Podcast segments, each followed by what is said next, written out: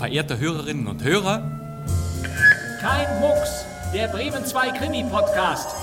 Hier ist die Polizei. Was ist denn eigentlich los? FBI. Oh. Mord? Kennen Sie diesen Mann? Das ist meine Sekretärin. Dann war es Mord. Nein. Nur das gibt's doch nicht. Es war ein Unfall. Will man mir was anhängen? Ja. Ich weiß, wer der Mörder ist. Was? Nein. Ruhe! Nein, das darf doch nicht sein. Ich habe ihn nicht umgebracht. Ich bin doch hier bloß die Haushälterin. Wer ist der Mörder? Nein. Sagen Sie es nicht. Das heißt ja. Ich will drauf kommen, wer der Mörder ist. Aber kein Mucks, das sage ich Ihnen. Herzlich willkommen zum Krimi-Podcast. Heute mit einem herrlichen Fundstück von 1968.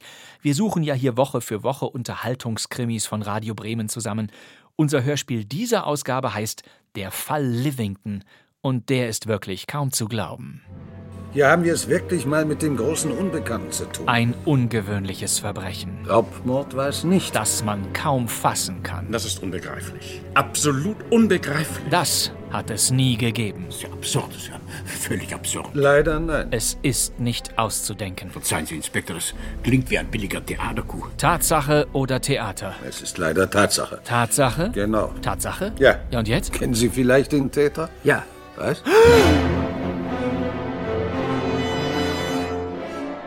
Ich verspreche Ihnen die wohl ungewöhnlichste Kriminalgeschichte, die Sie je gehört haben. Ein mysteriöses Monorätsel in drei Akten.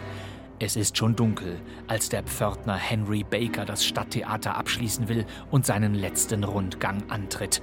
Er wird der wichtigste Zeuge im Fall Livington. Vorhang auf.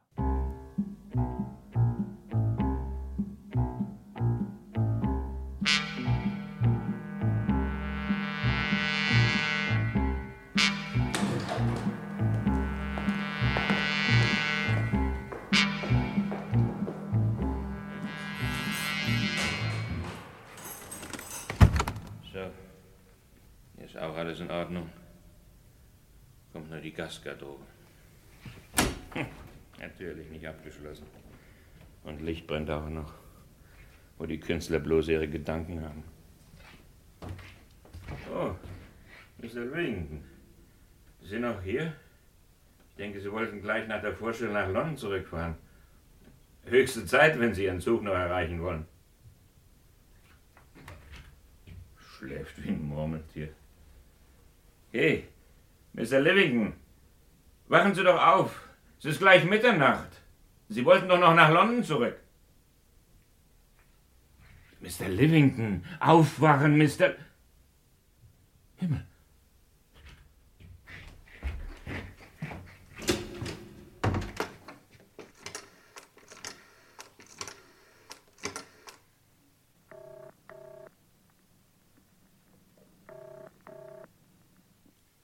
Dr. Cool.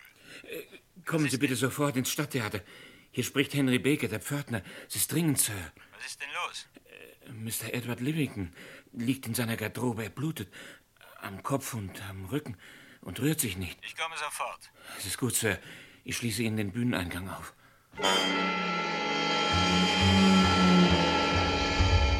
Schalten Sie alle Lampen ein, Baker. Danke. Aha. Ist es etwas Ernstes? Etwas sehr Ernstes sogar. Soll ich einen Krankenwagen holen? Nein, aber rufen Sie sofort die Kriminalpolizei an. Das Morddezernat soll einen Beamten herschicken. Mr. Livington ist tot. Tot, sagen Sie? Er, er, ermordet? Ja, offensichtlich.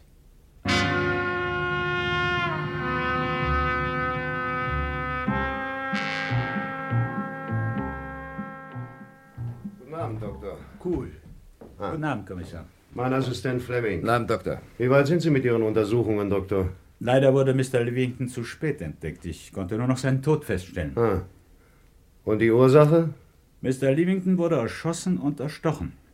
Da hat der Täter ja ganze Arbeit geleistet. Tja, das kann man wohl sagen. Und wann meinen Sie, ist der Tod eingetreten? Schätzungsweise zwischen 10 und 11 Uhr abends. Ah. Ist Ihnen irgendetwas Besonderes aufgefallen, Doktor? Nein.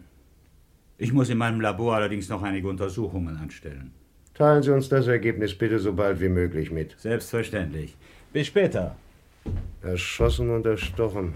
Naja, ich werde erstmal ein paar Aufnahmen von dem Toten machen. Ja, und sieh nach, was er in den Taschen hat. Ja? Vielleicht finden wir irgendeinen Hinweis. Taschentuch? Brieftasche. Ja, zeig her. Ja, nur ein paar Geldscheine und eine Rückfahrkarte nach London. Äh, hier der Ausweis. Ja. Edward Livington. Schauspieler. London. Das Beste, wir schalten Scotland Yard ein. Da sollen die sich die Zähne dran ausbeißen.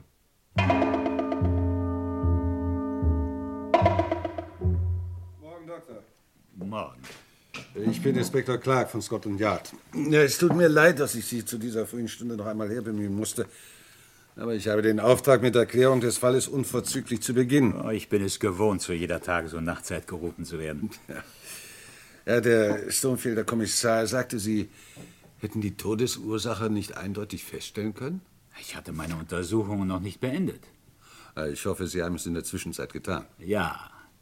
Ich habe die Neige aus dem Whiskyglas, das auf dem Schminktisch stand, analysiert und dabei Spuren eines blausäureähnlichen Giftes gefunden. Was? Demnach wurde Mr. Livington gestern Abend nicht nur erschossen und erstochen, sondern auch vergiftet. Sind Sie sicher, Dr. Kuhl, dass Mr. Livington dieses Gift tatsächlich getrunken hat? Absolut. Die Symptome sind deutlich zu erkennen. Das Gift hat nicht nur den Kreislauf gelähmt, sondern auch den Blutausfluss bei den Verletzungen gemindert und die äußere Blutgerinnung beschleunigt.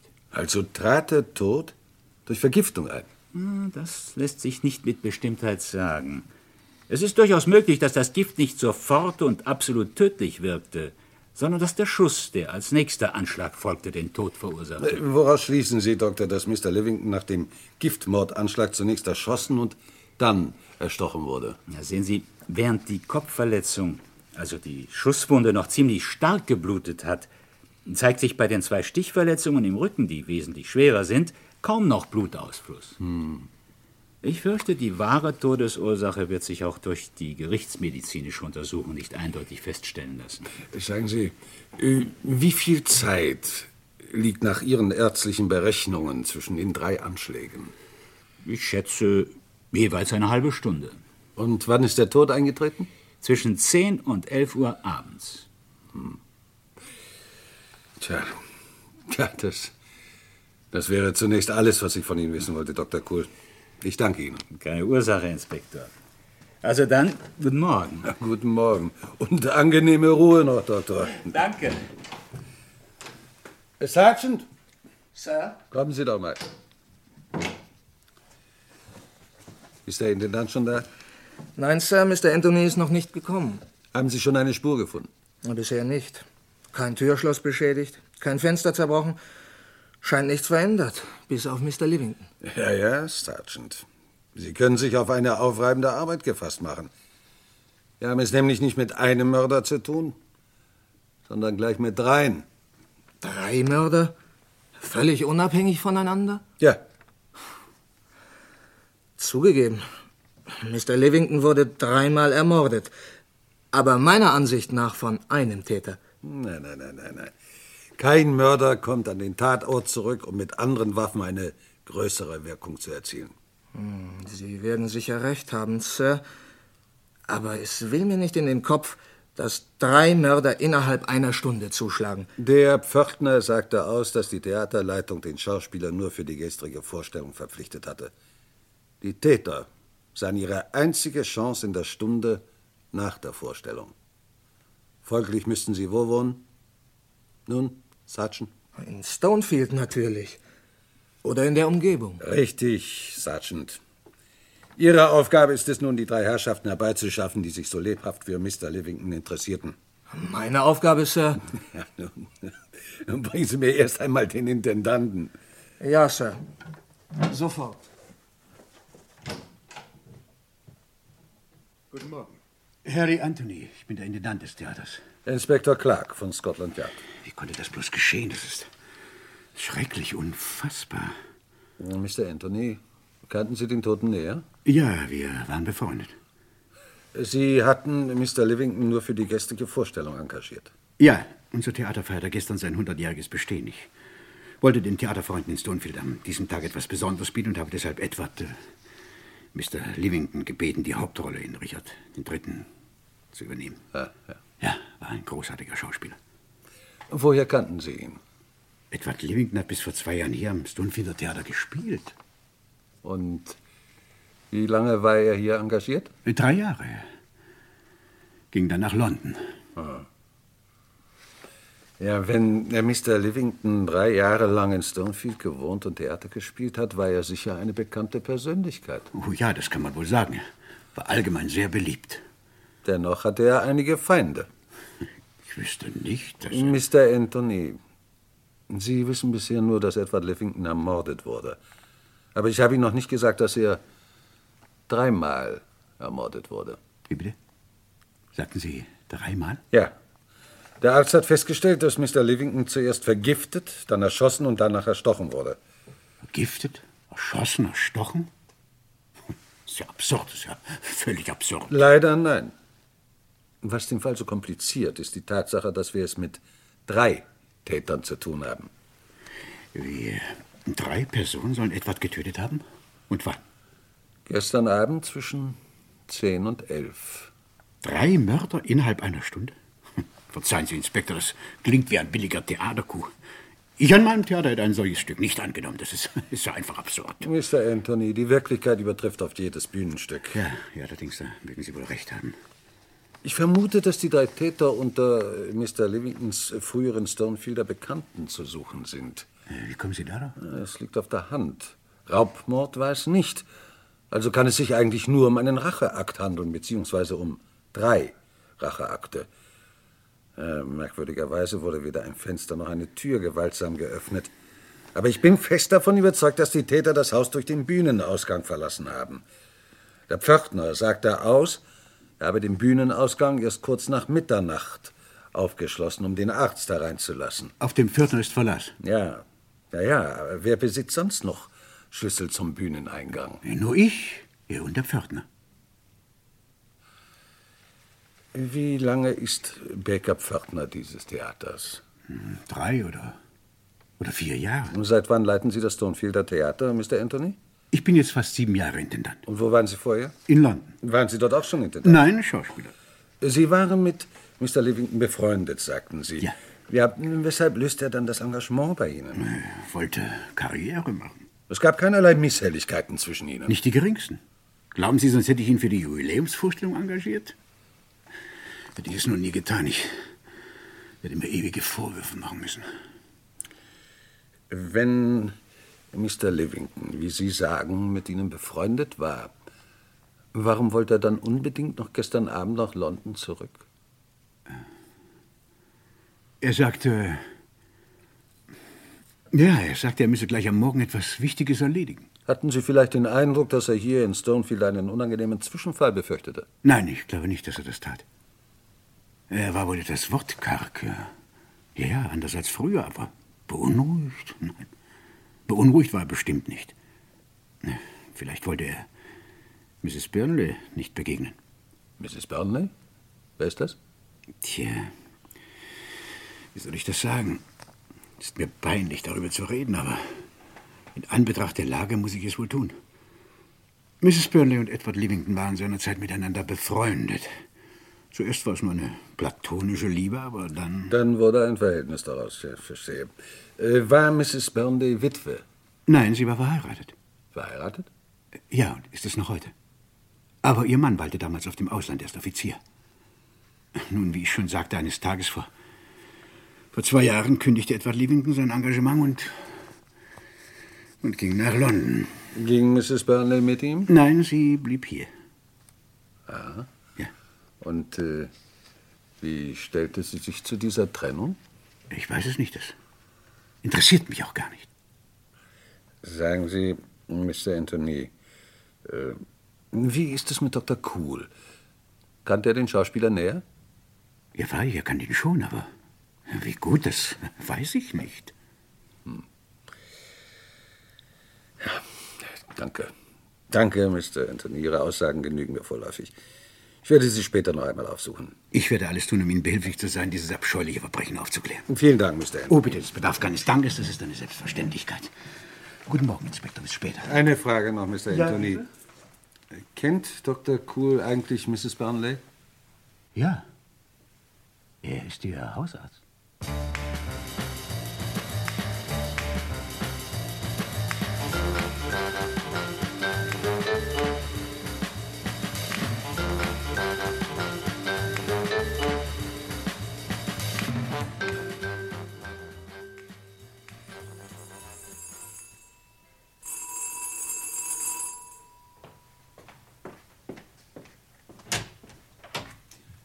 Guten Tag, Mrs. Burnley. Guten Tag. Gut, dass ich Sie antreffe.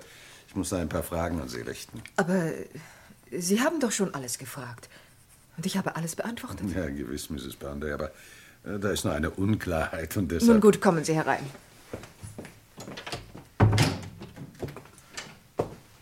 Bitte, nehmen Sie Platz. Danke. Mrs. Burnley, bei Ihrer ersten Vernehmung sagten Sie aus, dass es äh, lediglich geistige Interessen waren, die Sie mit Mr. Livington verbanden. Bleiben Sie bei dieser Erklärung? Ja, natürlich. Sie haben doch alles zu Protokoll, also weiß ich wirklich nicht, warum. Mrs. Burnley, ich muss Sie bitten, meine Fragen sachlich zu beantworten. Sie wissen, dass drei Mordanschläge auf Mr. Livington verübt wurden. Ja, ich weiß. Ich bin einem der Täter auf der Spur. Gratuliere.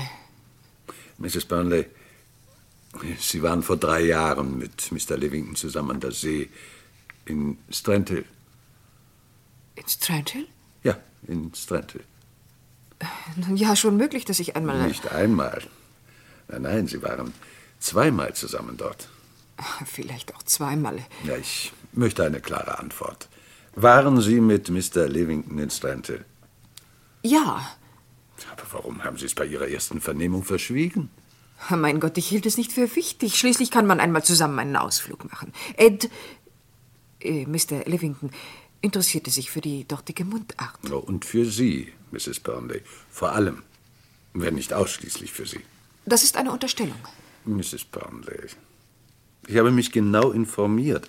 Während Ihres zweiten Aufenthaltes in Strandhill wohnten Sie und Mr. Livington als angebliches Ehepaar beim Fischer Peterson.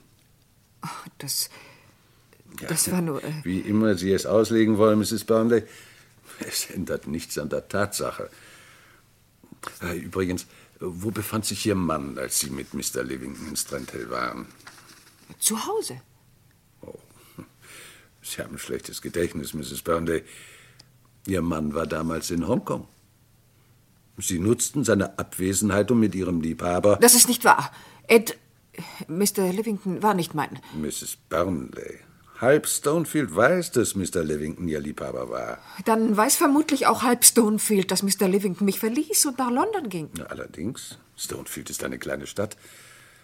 Ja, ich, ich kann verstehen, dass es äh, Mr. Livington zu riskant war, das Verhältnis mit Ihnen fortzusetzen, nachdem Ihr Mann aus Hongkong zurückgekehrt war.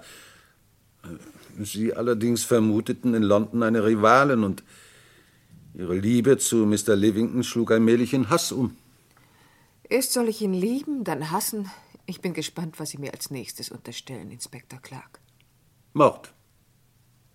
Mrs. Burnley. Heimtückischen Giftmord. Inspektor Clark, ich liebe keine makabren Scherze. Ich auch nicht, Mrs. Burnley. Sie waren zusammen mit Ihrem Mann in der Jubiläumsvorstellung. Ja, als hoher Offizier hat er gewisse gesellschaftliche Verpflichtungen. Ja, natürlich. Nach der Vorstellung fuhren Sie mit Ihrem Mann zusammen direkt nach Hause? Ja. Wir nahmen ein Taxi. Ja, ich weiß.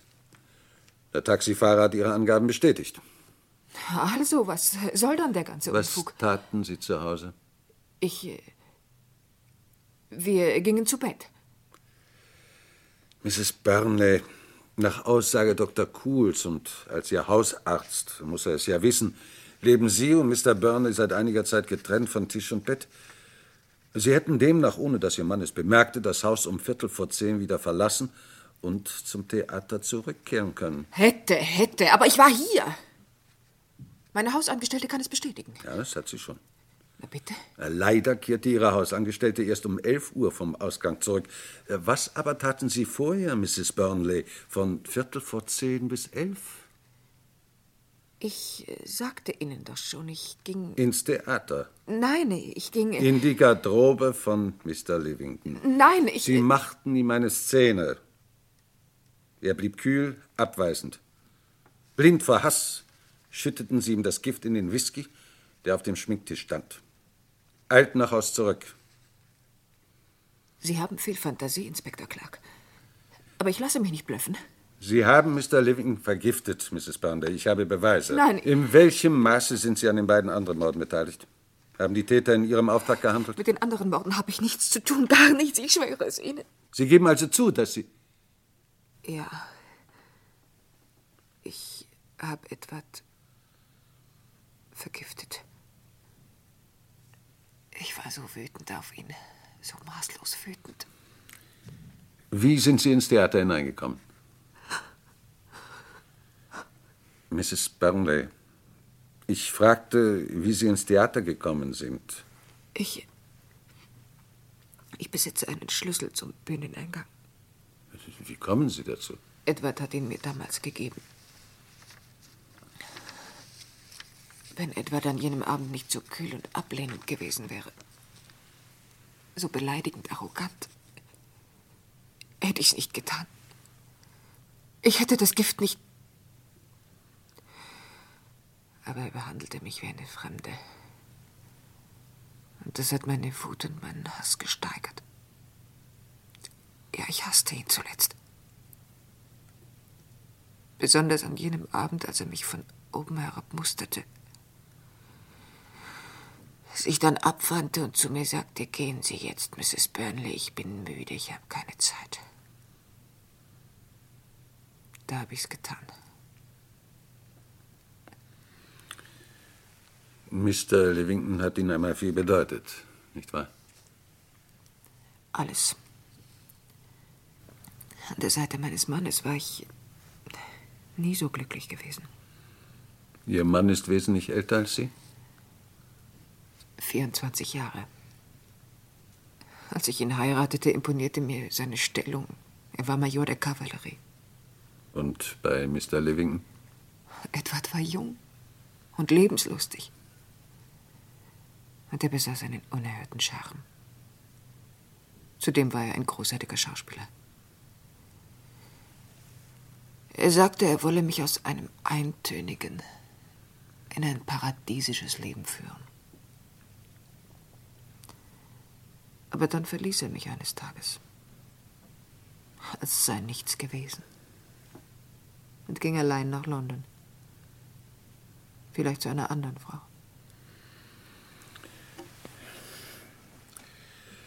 Äh, Noch eine Frage, Mrs. Burnley. Wie gut kennen Sie den Intendanten? Mr. Anthony? Ja. Er hat mir früher, bevor ich Edward kennenlernte, den Hof gemacht. Ich habe ihn abgewiesen. Ja, das ist soweit alles, Mrs. Burnley. Folgen Sie mir bitte zum Polizeirevier.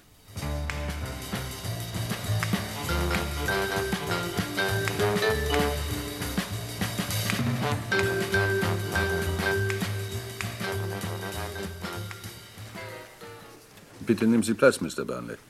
Danke. Sie behaupten, meine Frau habe den Schauspieler vergiftet. Es ist nicht nur eine Behauptung, Mr. Burnley. Ihre Frau hat alles gestanden. Das ist unbegreiflich. Absolut unbegreiflich. Kann ich meine Frau sprechen? Im Augenblick nicht. Tut mir leid, Mr. Burnley. Und was wird mit meiner Frau geschehen? Sie wissen sicher, was auf Mord steht. Aber es ist doch gar nicht gesagt, dass ausgerechnet das Gift tödlich wirkte. Schließlich wurden drei Mordanschläge auf Mr. Livington verübt. Ja, ja, aber ohne die lähmende Wirkung des Giftes wäre Mr. Livington höchstwahrscheinlich mit dem Leben davongekommen. Auf jeden Fall hat Ihre Frau zu einem Drittel dazu beigetragen, Mr. Livington zu töten. Ich kann einfach nicht glauben, dass sie es getan hat. Liebe geht oft seltsame Wege, Mr. Burnley. Vor allem verschmähte Liebe. Was dieses Schwein alles angerichtet hat. Ja, aber, aber, Mr. Burnley. Ich sage es gerade heraus. Ich bin froh, dass der Kerl tot ist. Aber Mr. Burnley. Ja, ich habe ihn gehasst. Ich nehme an, Sie wissen, was zwischen meiner Frau und ihm gewesen ist. Ja, ich weiß es. Nun, als Mr. Livington nach London fuhr, blieb meine Frau zwar bei mir, aber sie behandelte mich wie einen Fremden.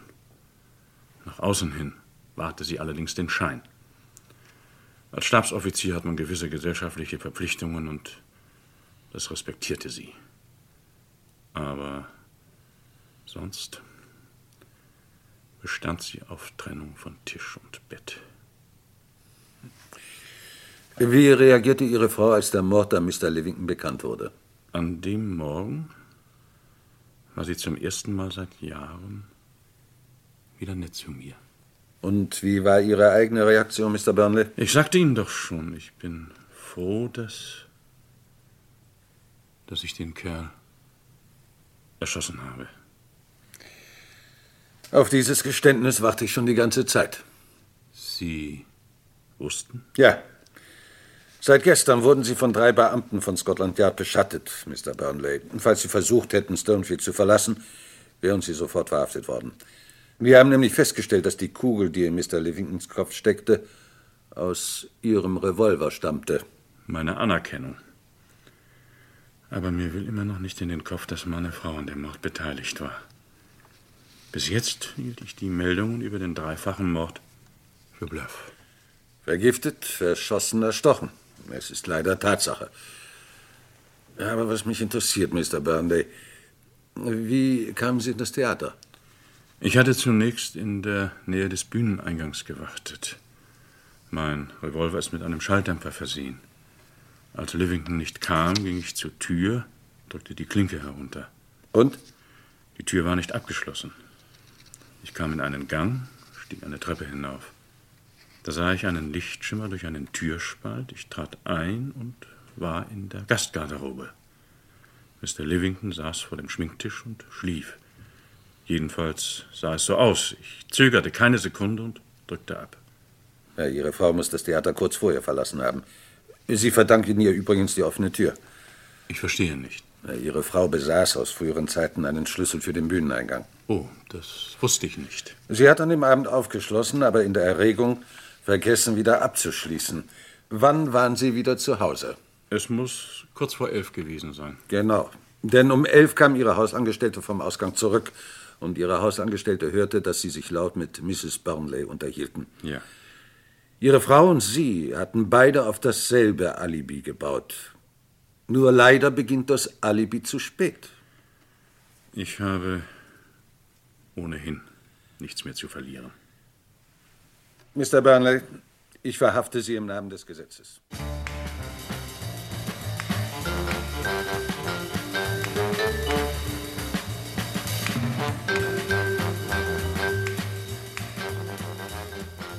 Sergeant.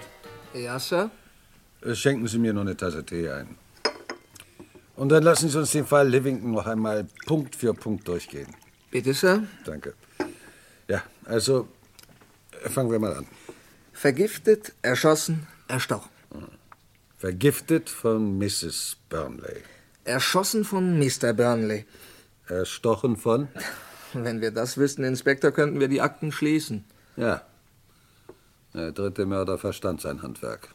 Keine Spur, kein Fingerabdruck, nichts.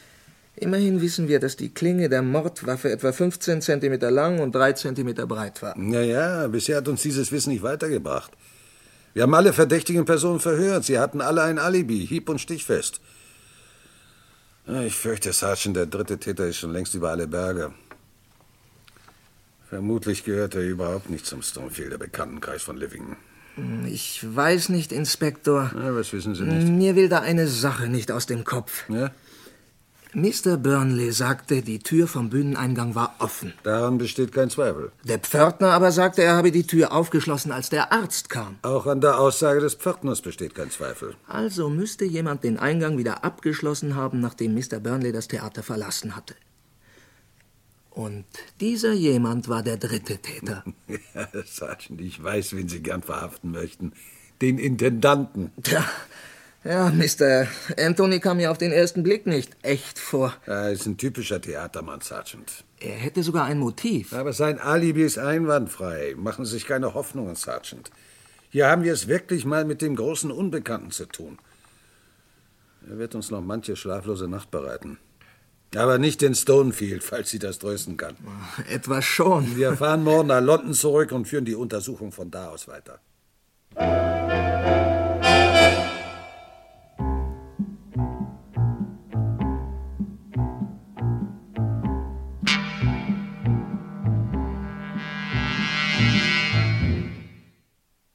Was Kerl, der Inspektor.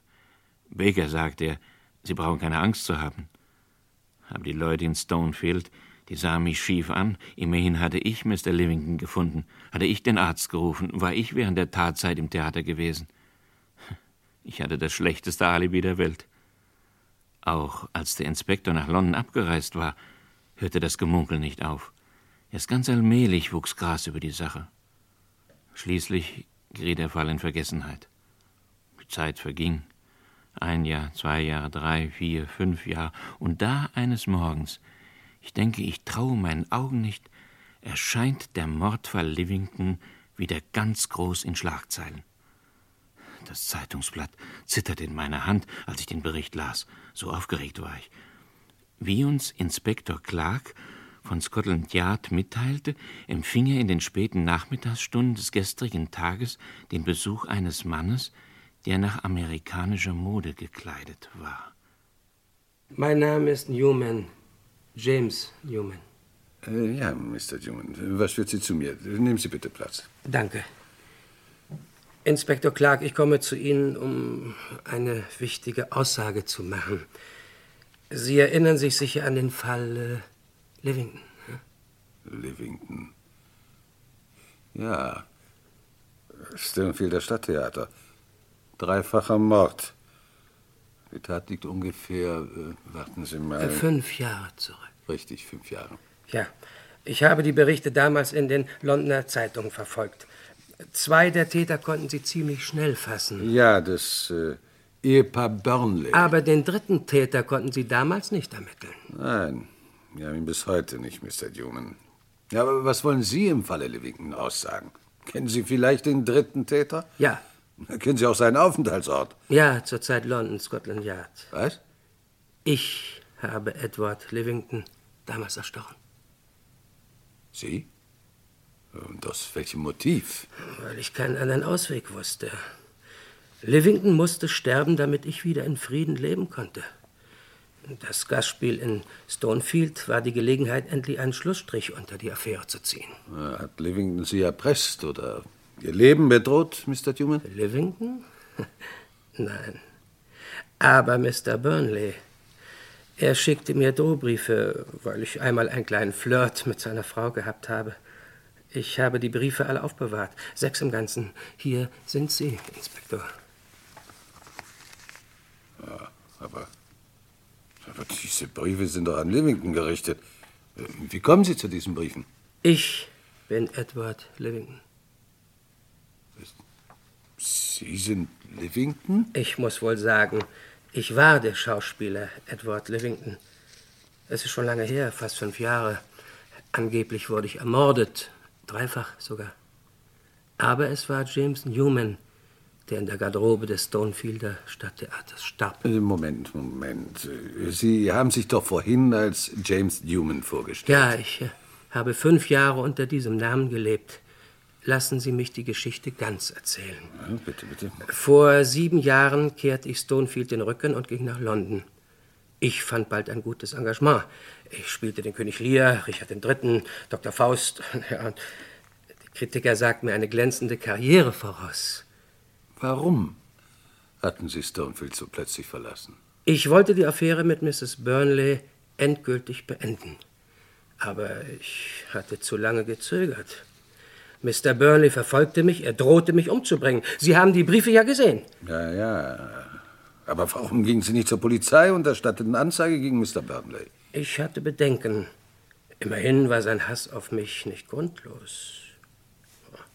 Und dann, kurz nachdem ich den sechsten Drohbrief bekommen hatte, bat mich Mr. Anthony, der Intendant des Stonefielder Theaters, die Hauptrolle in König Richard III. zu spielen. Er hatte das Stück eigens für die Jubiläumsvorstellung inszeniert. Obgleich mich das Angebot reizte, wollte ich zunächst ablehnen. Aber dann kam mir die rettende Idee. Ich hatte in London einen Kollegen, der mir sehr ähnelte. James Newman. Ja. Ich bat ihn, mich in Stonefield zu vertreten, äh, weil ich an dem Abend eine wichtige Verabredung hätte. Aber, so sagte ich ihm, er solle nicht nur meine Bühnenrolle, sondern einen Tag lang mich, Edward Livington, spielen. Newman war von meiner Idee begeistert.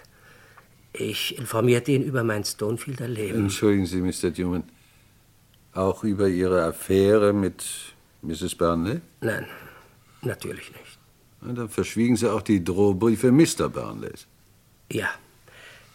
Ich schminkte James Newman so, dass er mir wie ein Zwillingsbruder aufs Haar glich. Danach schminkte ich mich auf James Newman. Aber wir tauschten nicht nur die Rollen, sondern auch die Pässe und Schlüssel.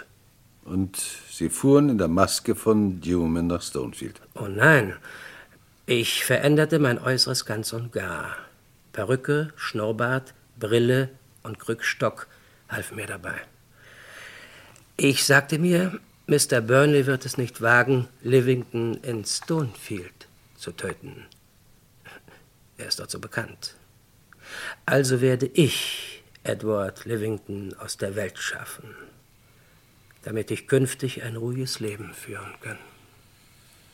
Mr. D Livington, können Sie sich vielleicht noch an Einzelheiten erinnern? Als ob es gestern gewesen wäre. Gegen dreiviertel elf betrat ich das Theater durch den Bühneneingang. Es herrschte Totenstille. Ich ging zur Gastgarderobe und horchte. Kein Laut. Ich hatte Newman gesagt, er solle um die Zeit ein Bad nehmen, aber als ich eintrat, saß er vor dem Schminktisch und schlief.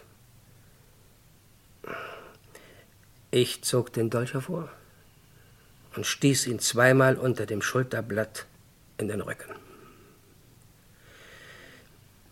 Dann verließ ich fluchtartig das Theater. Ich fuhr noch in derselben Nacht nach London zurück.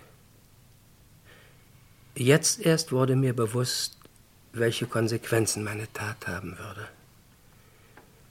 Ich hatte zwar nichts mehr von Mr. Burnley zu befürchten, da Edward Livington ja offiziell tot war.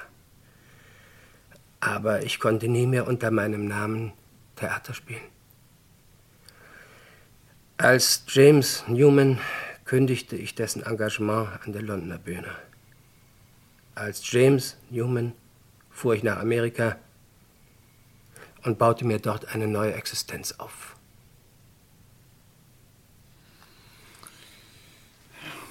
Und warum kamen Sie zurück und stellten sich nach fünf Jahren der Polizei? Ich bin sehr krank, Inspektor. Ich möchte in Frieden sterben. Als Edward Livington. Mr. Livington, ich verhafte Sie im Namen des Gesetzes wegen Mordes an Mr. Livington.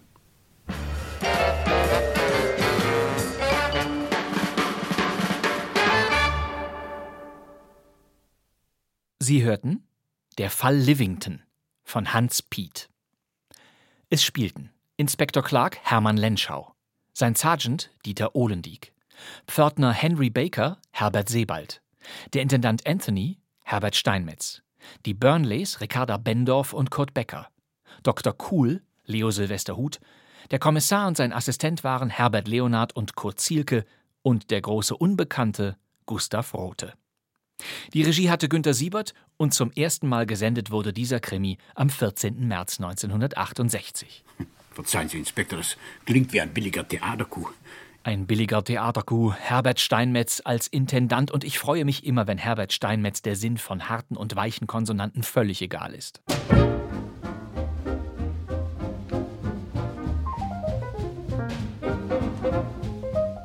Das war kein Mucks der Krimi-Podcast. Jeden Donnerstag eine neue Folge. Sie finden uns nach wie vor überall, kostenlos. Alle Folgen umsonst, wo immer Sie uns suchen. Zur Not auch in der ARD-Audiothek oder auf bremen2.de. Sie wollen sicher wissen, wie es weitergeht. Das nächste Hörspiel ist mal wieder XXL lang über eine Stunde. Es heißt Aus Mangel an Beweisen und es geht um einen Anwalt, der seinen Schwager wegen Mordverdachts vertreten muss und plötzlich an dessen Unschuld zweifelt. Aus Mangel an Beweisen von Tino Schubert, ein Radiokrimi von 1979 in der kommenden Ausgabe. Danke fürs Zuhören. Das wär's für heute. Mein Name ist Bastian Pastewka, ich sitze Im neuen Funksaal von Radio Bremen. und wir hören uns wieder in der nächsten Folge von Kein Mucks. Bis dann. Tschüss.